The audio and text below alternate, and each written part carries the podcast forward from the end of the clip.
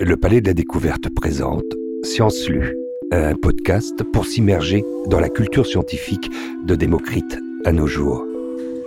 Épisode 1 Histoire d'une montagne. Un texte d'Élisée Reclus. À quelques mètres du parc André Citroën dans le 15e arrondissement de Paris, d'étranges toitures colorées prennent la forme de flèches et pointent leur nez vers le ciel. C'est là, aux étincelles, que travaille Olivier Coulon en tant que médiateur pendant la rénovation du Palais de la Découverte. Géologue effervescent, il transmet depuis 14 ans sa passion aux petits et grands curieux qui poussent la porte du Palais de la Découverte. Aujourd'hui, confortablement installé, le public tend l'oreille aux mots d'Élysée Reclus. Bonjour Olivier. Bonjour. Alors pour ce premier épisode de Science Lue, vous avez choisi un texte d'Élisée Reclus qui s'appelle Histoire d'une montagne. Est-ce que vous pouvez nous rappeler qui est Élisée Reclus? En fait, Élisée Reclus est un géographe de la deuxième moitié du 19e siècle qui, un moment, a été un petit peu oublié parce qu'il très vite il a associé euh, sa volonté de faire partager la géographie avec ses convictions politiques il était d'une tendance libertaire euh, anarchiste et il a toujours voulu placer l'homme au sein de la géographie. Alors que c'est une époque où apparemment la géographie et l'histoire s'étaient enfin séparées. Donc ça a été euh, pas totalement compris à l'époque, pas totalement accepté. Mais euh, depuis, il a été beaucoup remis en valeur parce qu'il a des textes déjà très intéressants, même du point de vue de la géographie. Et puis on va le voir au niveau littéraire. J'ai trouvé ça vraiment touchant. Et comment est-ce qu'on peut allier l'anarchie et la géographie? Ah, bah alors là, ça, je. Je me lancerai pas forcément dans ce domaine très loin, mais l'idée c'est qu'effectivement, dans, dans, sa vision, en fait, il y avait un peu les seules lois auxquelles on devait obéir, c'était les lois de la nature, entre guillemets. Donc euh, aujourd'hui, on pourrait, euh, en tordant un peu, dire et vraiment, ça se voit dans ses textes qu'il avait déjà énormément de, de, convictions qui rejoignent un peu euh, les convictions écologiques actuelles. C'est-à-dire qu'il avait déjà repéré les problèmes de l'exploitation sans vergogne du sol, la déforestation. Et pour lui, voilà, l'homme devait toujours s'adapter à la nature et non pas la dominer, euh, comme un peu, euh, malheureusement, ça s'est passé à partir du XXe siècle. Et donc, pour rappeler les dates, c'est quoi? Élisée Reclus C'est toute fin du 19e siècle, c'est ça? Oui, oui. son dernier ouvrage, euh, qui est même paru euh, posthume, c'est en 1905. Donc, euh, lui commence à écrire ouais, dès 1857. Alors, euh, on connaît euh, peut-être euh, plus facilement le texte qui s'appelle L'histoire d'un ruisseau. Qu'est-ce qui vous a poussé dans ce choix d'histoire d'une montagne? Bah, C'est parce que, bah, en, tant que géologue, Histoire d'un ruisseau est un texte extrêmement poétique, très beau, qui il y a des, principes qu'on peut utiliser en géologie, mais disons que les, montagnes, c'est un peu mon dada la dérive des continents et les montagnes, c'est vraiment ce qui marque le rapprochement la plupart du temps de deux continents. Donc c'est toujours quelque une thématique qui m'a passionné en géologie.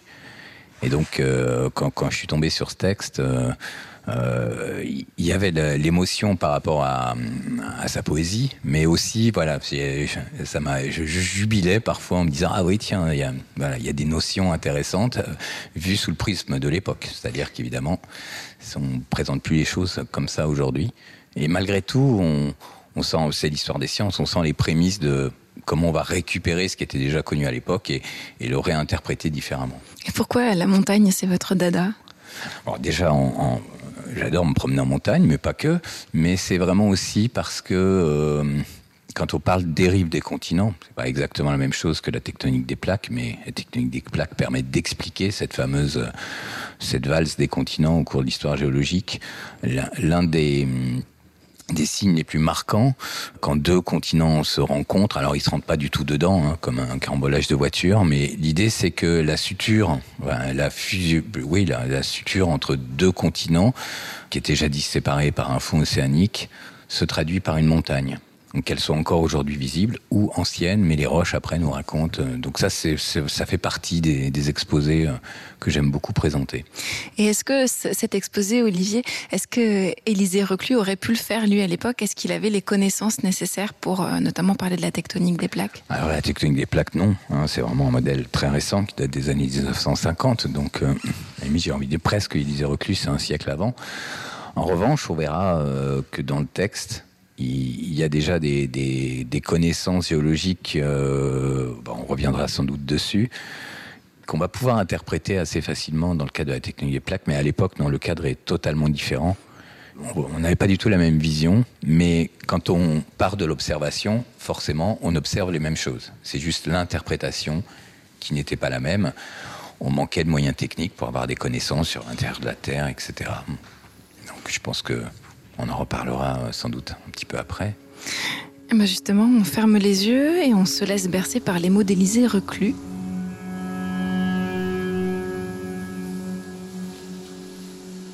Heureusement, la Terre, toujours en travail de création nouvelle, ne cesse d'agir sous nos yeux et de nous montrer comment elle change peu à peu les rugosités de sa surface. Elle se détruit, mais elle se reconstruit de jour en jour, constamment. Elle nivelle ses montagnes, mais pour en édifier d'autres. Elle creuse des vallées, mais pour les combler encore. En parcourant la surface du globe et en observant avec soin les phénomènes de la nature, on peut donc voir se former des coteaux et des monts. Lentement, il est vrai, et non pas d'une soudaine poussée, comme le demanderaient des amis du miracle. On les voit naître, soit directement du sein de la terre, soit indirectement, pour ainsi dire, par l'érosion des plateaux. De même qu'une statue apparaît peu à peu dans un bloc de marbre.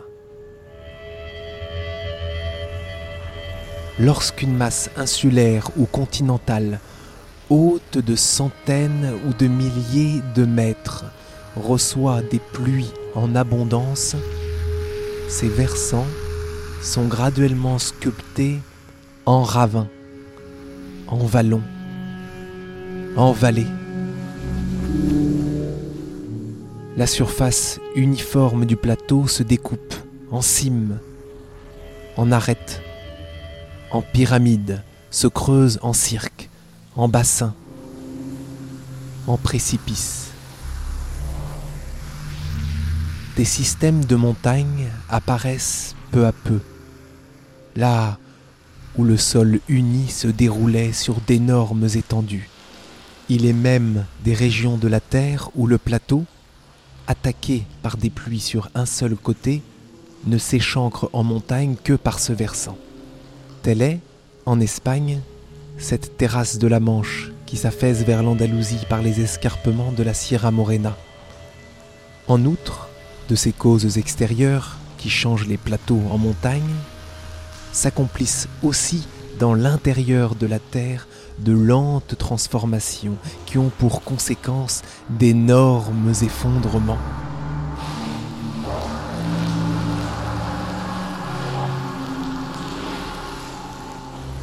Les hommes laborieux qui, le marteau à la main, cheminent pendant des années entières à travers les monts pour en étudier la forme et la structure, remarquent, dans les nouvelles assises de formation marine qui constituent la partie non cristalline des monts, de gigantesques failles ou fissures de séparation qui s'étendent sur des centaines de kilomètres de longueur.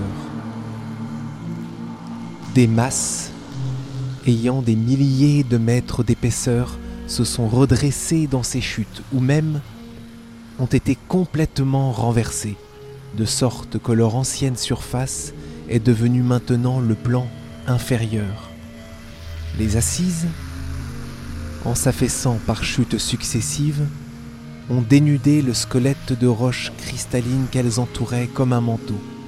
elles ont révélé le noyau de la montagne comme une draperie retirée soudain découvre un monument caché. Donc c'était la première partie du texte que vous avez choisi, Olivier. Euh, c'est vrai qu'on entend à plusieurs reprises euh, qu'il se place comme spectateur. Il dit on voit, on voit comme si c'était lui-même qui se déplaçait euh, dans la montagne, qui arpentait la montagne et qui observait ces mouvements infimes de la montagne. Qu'est-ce que ça dit de sa, de sa vision de l'homme dans la nature, ça? Bah, disons que de ce que j'en sais, il a commencé par beaucoup voyager, hein, énormément en Europe, mais aussi en Amérique, Amérique du Nord, Amérique du Sud. Donc vraiment, à chaque fois, il part de l'observation.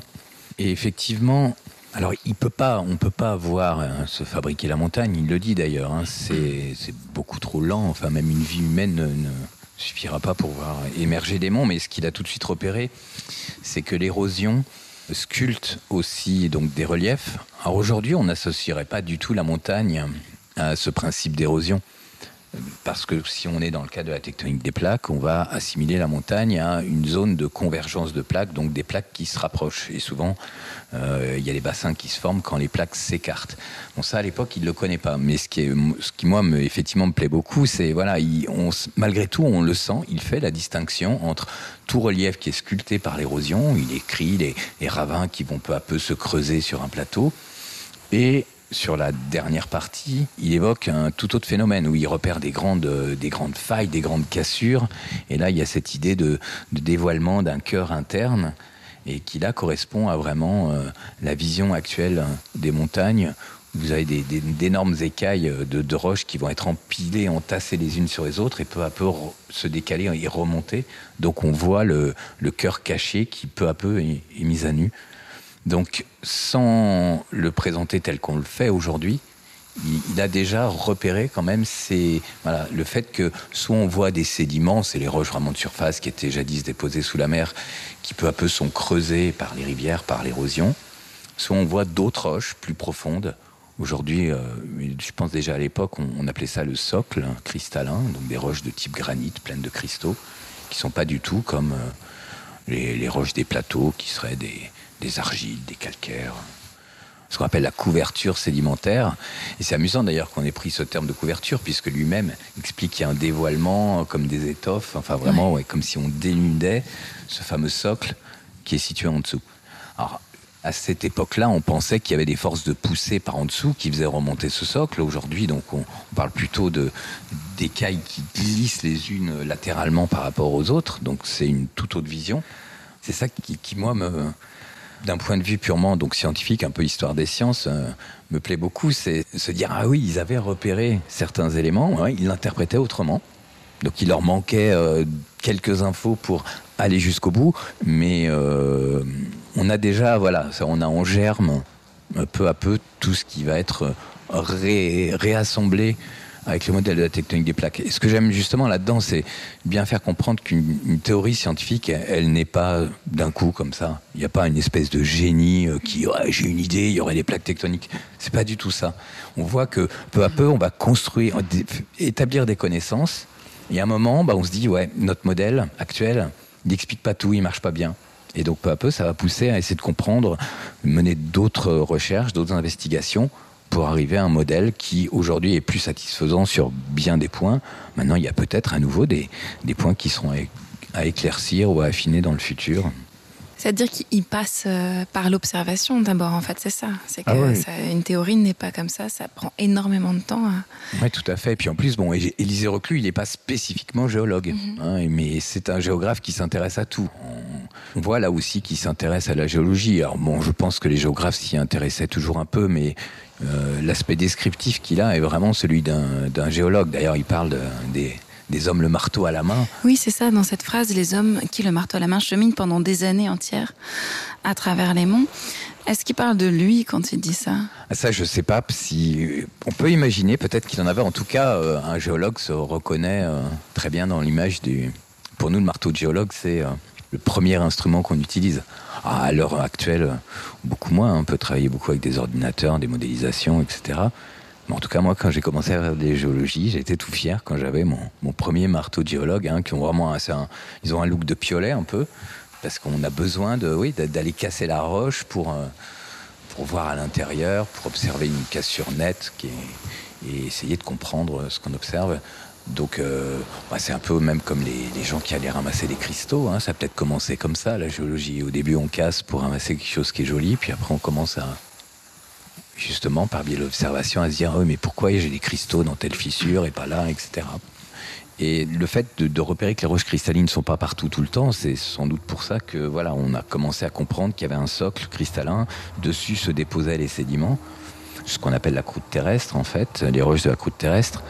Et ça, ça reste évidemment toujours totalement valable. Euh, l'idée, c'est que simplement ce qu'on appelle une, une, plaque tectonique contient toutes ces roches, mais euh, voilà, c'est c'est pas une nature de roche qui définit ce qu'est une plaque en fait. Donc on est passé à un, un tout autre niveau d'interprétation. Et on continue justement l'interprétation du texte, la deuxième partie du texte que vous avez choisi. Mais les écroulements eux-mêmes ont eu moins d'importance que les plissements dans l'histoire de la Terre et dans celle des montagnes, qui en forment les rugosités extérieures. Soumises à de lentes pressions séculaires, la roche, l'argile, les couches de grès, les veines de métal, tout se plisse comme le ferait une étoffe. Et les plis qui naissent ainsi forment les monts et les vallées. Semblable à la surface de l'océan, celle de la Terre s'agite en vagues, mais ces ondulations sont bien autrement puissantes. Ce sont les Andes, c'est l'Himalaya qui se redresse ainsi au-dessus du niveau moyen des plaines. Sans cesse, les roches de la Terre se trouvent soumises à ces impulsions latérales qui les ploient et les reploient diversement, et les assises sont dans une fluctuation continuelle. C'est ainsi que se de la peau d'un fruit. Soumise à de lentes pressions séculaires, la roche, l'argile, les couches de grès, les veines de métal, tout se plisse comme le ferait une étoffe et les plis qui naissent ainsi forment les monts et les vallées. Les cimes, qui surgissent directement du sol et qui montent graduellement du niveau de l'océan vers les hauteurs glacées de l'atmosphère, sont les montagnes de lave et des cendres volcaniques. En mains endroits de la surface terrestre, on peut les étudier à l'aise, s'élevant, grandissant à vue d'œil bien différents des montagnes ordinaires, les volcans proprement dits sont percés d'une cheminée centrale par laquelle s'échappent des vapeurs et les fragments pulvérisés de roches incendiées. Mais quand ils s'éteignent, la cheminée se ferme et les pentes du cône volcanique, dont le profil perd de sa régularité première sous l'influence des pluies et de la végétation, finissent par ressembler à celles des autres monts. D'ailleurs, il est des masses rocheuses qui, en s'élevant du sein de la terre, soit à l'état liquide, soit à l'état pâteux, sortent tout simplement d'une longue crevasse du sol et ne sont point lancées par un cratère, comme les scories du Vésuve et de l'Etna. Les laves qui s'accumulent en sommet et se ramifient en promontoires ne diffèrent que par leur jeunesse de ces vieilles montagnes chenues qui hérissent ailleurs la surface de la terre. Les laves, jadis brillantes, se refroidissent peu à peu. Elles se délitent extérieurement et se revêtent de terre végétale. Elles reçoivent l'eau de pluie dans leurs interstices et la rendent en ruisselets et en rivières. Enfin, elles se recouvrent à leur base de formations géologiques nouvelles et s'entourent, comme les autres montagnes, d'assises de galets, de sable ou d'argile. À la longue, le regard du savant peut seul reconnaître qu'elles ont jailli du sein de la grande fournaise, la terre, comme une masse de métal en fusion.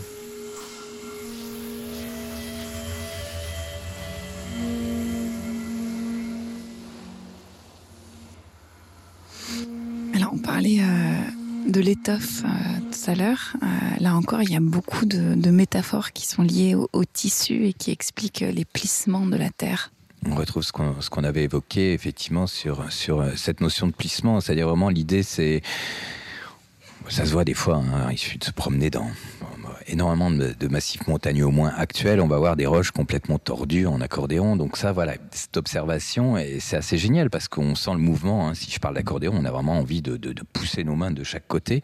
Donc on comprend bien que pour obtenir des plissements, il faut des forces, comme il dit, latérales. Donc, euh, et pour autant, après, mais c'est vraiment l'interprétation de l'époque, hein, c'est ça qui est, qui est, qui est très marquant, c'est il va évoquer le, le fruit qui se ride.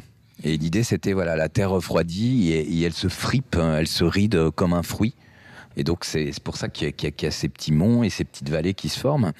Alors aujourd'hui, donc on, on sait absolument pas comme ça qu'il faut voir les choses. C'est justement la notion de, de plaque tectonique, c'est qu'il y a des kilomètres de roches, de masse rocheuse qui se déplacent latéralement. Mais il y avait déjà cette compréhension de mouvements euh, particuliers. Et ce qui est très beau, bah, c'est que du coup, il va relier ça aux vagues de la mer. Enfin, il... et puis de toute façon, même dans toute cette partie, on revient sur l'érosion. Et il y a cette notion de cycle euh, permanent, de... qui est très belle. Et puis après, là, il rajoute les volcans. Et ce que j'aime beaucoup, c'est on, à nouveau, bon, l'interprétation, elle est plus du tout euh, comme ça aujourd'hui. Aujourd'hui, justement, un volcan pour nous n'est pas forcément une montagne, même plutôt non. C'est un relief, mais pas une montagne. Ça se fait pas dans le même contexte. Mais même s'il le dit pas comme ça, il fait la différence entre euh, les reliefs volcaniques et les reliefs de montagne. Donc c'est pour ça que moi, bon, après c'est vraiment personnel, mais je jubile en disant ah si savait, mais euh, j'ai découvert Élisée Reclus, je sais qu'il allé en Amérique du Sud. Et typiquement, les volcans d'Amérique du Sud sont, sont liés à une zone où des plaques rentrent en contact. Enfin, il y en a une qui plonge sous l'autre, et ça, ça peut provoquer un volcanisme explosif alors que les volcans qu'il évoque, euh, quand il parle de, de l'Etna, quoi qu'encore l'Etna c'est particulier, mais bon, il y a des volcans qui se forment vraiment euh, tranquillement avec des coulées de lave, et, il le dit d'ailleurs, hein, il dit vous avez des fissures avec la lave qui sort, vous avez le volcan qui fait vraiment un énorme cône, et il relie tout ça à nouveau à l'érosion qui va les transformer. Et en même temps, justement, comme on retrouve pas les fameuses roches cristallines dont on parlait tout à l'heure, il dit bien, oh bah voilà, ces volcans sont différents des, des vieilles montagnes chenues, euh, avec l'idée en plus donc d'âge. Il explique bien qu'un volcan, finalement, qui a un relief encore imposant, a priori est relativement jeune géologiquement, alors qu'il y a des chaînes de montagnes, à la limite, euh, qu'on ne voit plus. Bon, le massif armoricain, euh, il s'appelle pas massif pour rien, c'est en Bretagne, ça me paraît pour moi plutôt plat, et pourtant les roches nous disent, oui, euh, il y a 300 millions d'années, c'était euh, d'immenses chaînes de montagnes, euh, qui est aussi en Belgique, a priori le, vrai plat pays. Donc voilà. Après ça, bon, là il en parle pas, mais mais je trouve c'est ça que j'aime bien, c'est repérer. À chaque fois, il y a y a des petits indices d'observation. Je l'aurais lu à l'époque, je pense que je l'aurais interprété comme lui, mais avec les connaissances nouvelles, on on, se dit ah bah oui voilà tout était là, mais il manquait deux trois petites choses pour arriver à ce qu'on décrit aujourd'hui. Et alors, est-ce que le fait de ne pas avoir ces connaissances euh, scientifiques, ou en tout cas peut-être euh, euh, le vocabulaire, est-ce que c'est ça qui fait qu'il recourt à la poésie pour s'exprimer? Je ne saurais pas dire. J'ai l'impression. Après, c'est l'époque. Hein. Moi, il se j'avais lu aussi des, textes de, Camille Flammarion, qui était plutôt sur l'astronomie. À l'époque, les scientifiques ont vraiment aussi, je pense, de par leur formation, une formation assez littéraire d'écriture. Alors, euh, loin de moi l'idée de dire qu'aujourd'hui, il euh, n'y a pas de scientifiques qui écrivent bien. C'est sûrement pas vrai. D'ailleurs, j'ai lu des, des, livres contemporains où il y a un vrai plaisir de lecture. Mais effectivement, peut-être qu'à un moment, le langage scientifique, pour être rigoureux, c'est un peu asséché sur de ce côté-là. C'est-à-dire qu'effectivement, ce qui est merveilleux dans, dans les textes de Reclus, ou même donc ouais, de, de Camille Flammarion, que c'est on sent une, poésie, ça leur est naturel, je, pense vraiment.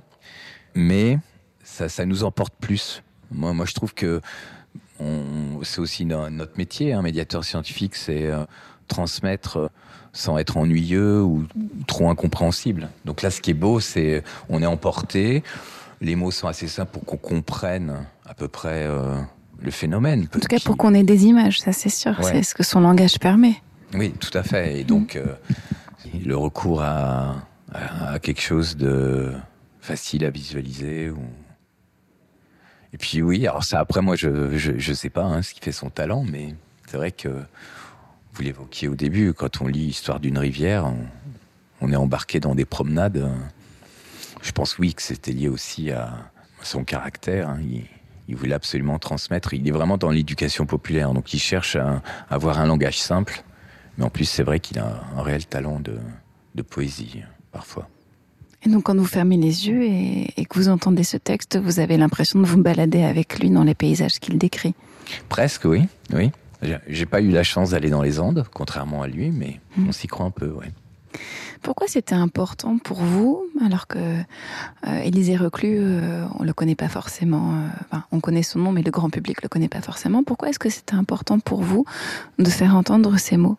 Ah bah C'est vraiment parce que ce qu'on était en train d'évoquer, vraiment la, la langue m'a touché. J'ai lu il n'y a pas si longtemps, en tout cas c'est ce texte-là, et quand on a évoqué ce, projet de, podcast, j'ai ouais, immédiatement pensé à lui.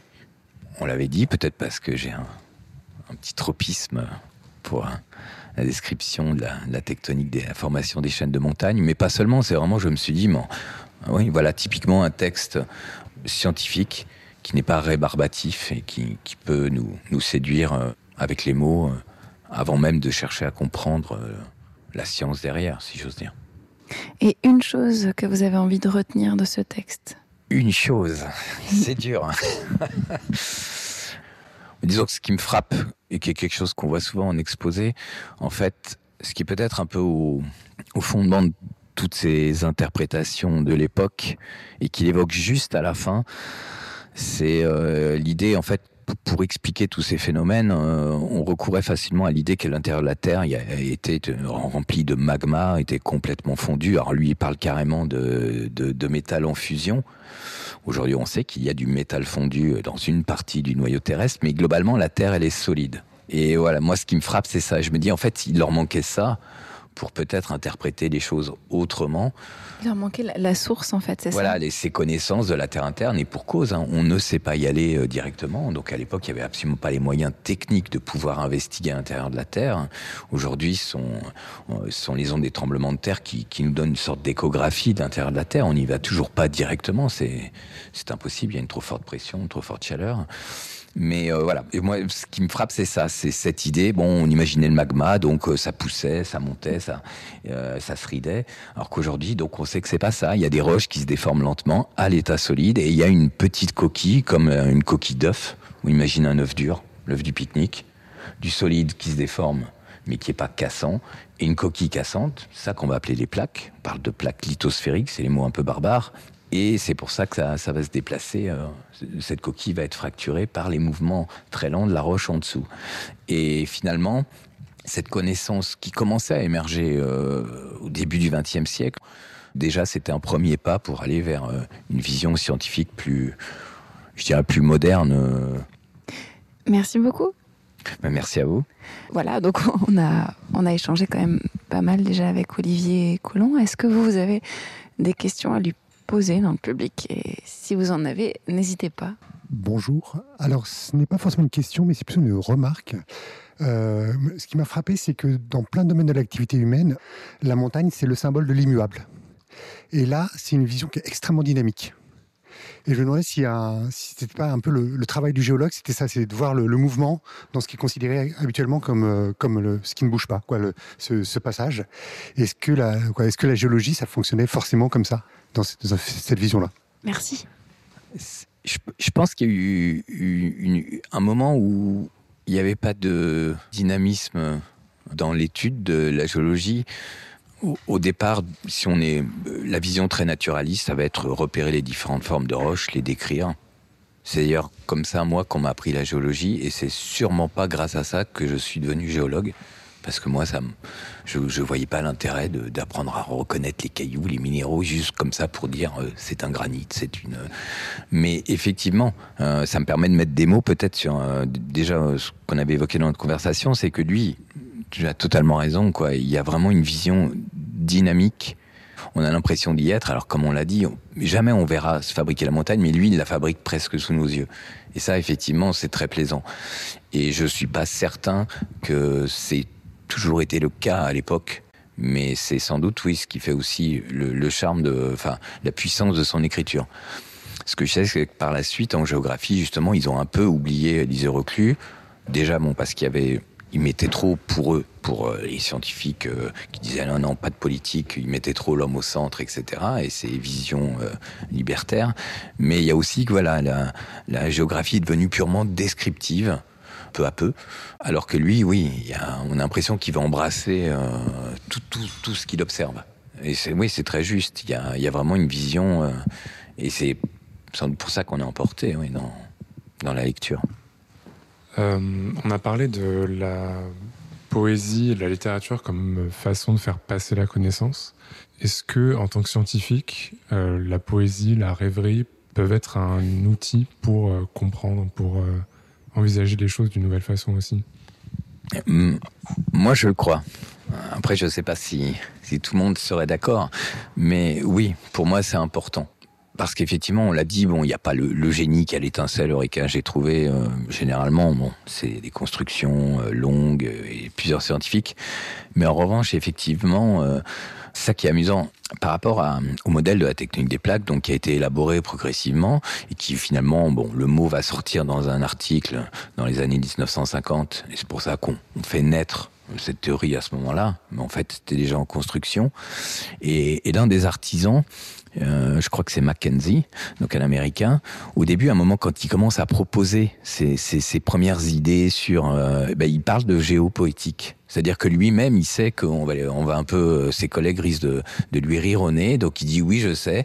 Et en fait, l'air de rien, il avait une intuition. Alors bon, c'était peut-être pas par la poésie qu'il y est arrivé, mais lui, il l'avait présenté en géopoétique. Mais on, sent que justement pour lui, c'est pas c'est pas une manière de dénigrer son travail. C'est-à-dire que la poésie, c'est pas euh, oh bouh, euh, les scientifiques n'en veulent pas, mais c'est pour dire pour l'instant, sans doute, je, n'ai pas encore les moyens techniques euh, scientifiques rigoureux d'étayer mon intuition. Et j'aime beaucoup ça, moi. Oui, je, pense que euh, bon, après, moi, j'ai pas, j'ai pas élaboré de théorie scientifique, donc j'en suis pas là, ou j'en suis plus là. Mais en tout cas, oui, oui, pour transmettre déjà, je pense que c'est intéressant. Mais sans doute que, oui, il y a un moment, il faut être capable de rêver ou d'imaginer parce que finalement bon on, amasse une grande quantité de connaissances et on est peut-être des fois un peu pris dans, dans, dans le carcan de ces connaissances un modèle qu'on qu'on a beaucoup travaillé qui est établi. Et donc peut-être que c'est un moyen de temps en temps d'en sortir pour peu qu'on ait repéré des, des, des, points où on se dit oui bah là ça, ça reste à éclaircir.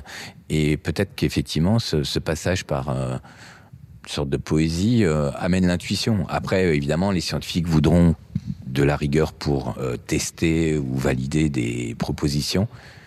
Mais je pense, oui, comme dans, comme dans la création, après, c'est pas une, création en tant que telle, il faudra la valider, mais ça reste quelque chose qui peut être utile. En tout cas, j'aime bien l'idée que certains sont passés plus ou moins par là.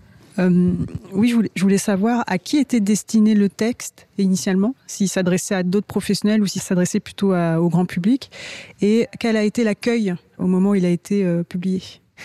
Question piège pour la dernière question, parce que je suis pas assez historien des sciences, ou même... Euh, non, ce que je sais de d'Élisée Reclus, c'est il veut s'adresser au grand public. Donc ça, ça c'est clair. Euh, il ne s'adresse pas spécifiquement à ses pairs. Et de ce que je sais pour beaucoup de ces gros ouvrages, ils étaient publiés euh, par cycle, en volume. Et vraiment, l'idée, c'est, il y a aussi beaucoup, il a beaucoup écrit pour des journaux. Donc il s'adresse vraiment, il veut s'adresser à un public le, le, le moins scientifique possible, si j'ose dire. Alors euh, après, euh, je sais qu'il a été euh, convié à l'université libre de Bruxelles pour pour faire des enseignements, des présentations. Oui, c'est vraiment l'université populaire. Enfin, c'est vraiment l'idée de transmettre les connaissances scientifiques pour que tout le monde puisse y avoir accès. En revanche, là, l'accueil, bah, je sais que, vous voyez, quand même, il, il était bien pu, il était publié, il avait une certaine renommée à l'époque, hein, mais je ne sais pas exactement après. Euh, ce qu'il en est surtout pour, pour ces hum, histoires d'une montagne, c'est un petit texte à part. Hein, qui qui fait pas partie de, de, de, de ces, ouvrages sommes, ceux vraiment où il veut faire une, une, énorme synthèse de toute la géographie. Donc euh, là, il faudrait creuser euh, pour savoir où dans quel cadre il a été publié. Mais en tout cas, euh, oui, il avait une, une certaine renommée. Hein. J'ai découvert qu'il intervient comme personnage dans certains romans de Jules Verne, Les Voyages extraordinaires, en tant que Élisée Reclus. Et euh, apparemment euh, aussi dans d'autres livres euh, de l'époque, pas sous son nom, mais il a servi de modèle pour des, des scientifiques euh, euh, de fiction. Donc ça montre quand même qu'il qu avait une, renommée assez importante, alors qu'il a eu beaucoup de soubresauts hein, dans sa vie. Il y a des moments où il était en prison, il avait participé à la Commune de Paris. Enfin, ça n'a pas toujours été simple, mais euh, c'est vraiment par la suite qu'il a un peu disparu. Alors depuis, il est, à nouveau quand même bien mis en valeur, mais il y a eu une sorte de, de période où on l'a un peu ignoré. Mais à l'époque, euh, je pense que c'était pas un inconnu. Histoire d'une montagne, écrit en 1880, demeure l'un des ouvrages principaux à destination du jeune public pour comprendre la formation des paysages montagneux. Une véritable déclaration d'amour au sommet. Merci à Olivier Coulomb et au reste de l'équipe des médiateurs et des médiatrices du Palais de la Découverte, ainsi qu'au public. Lecture en direct. Moïse Corillo. L'interview est signée Léa Minot. Son design et réalisation Bertrand Chaumeton. Science Lue, une série de podcasts originaux réalisés par écran sonore aux étincelles du Palais de la Découverte et produite par Univers Science. Retrouvez Science Lue sur toutes les plateformes de podcast ainsi que sur le site palais-découverte.fr.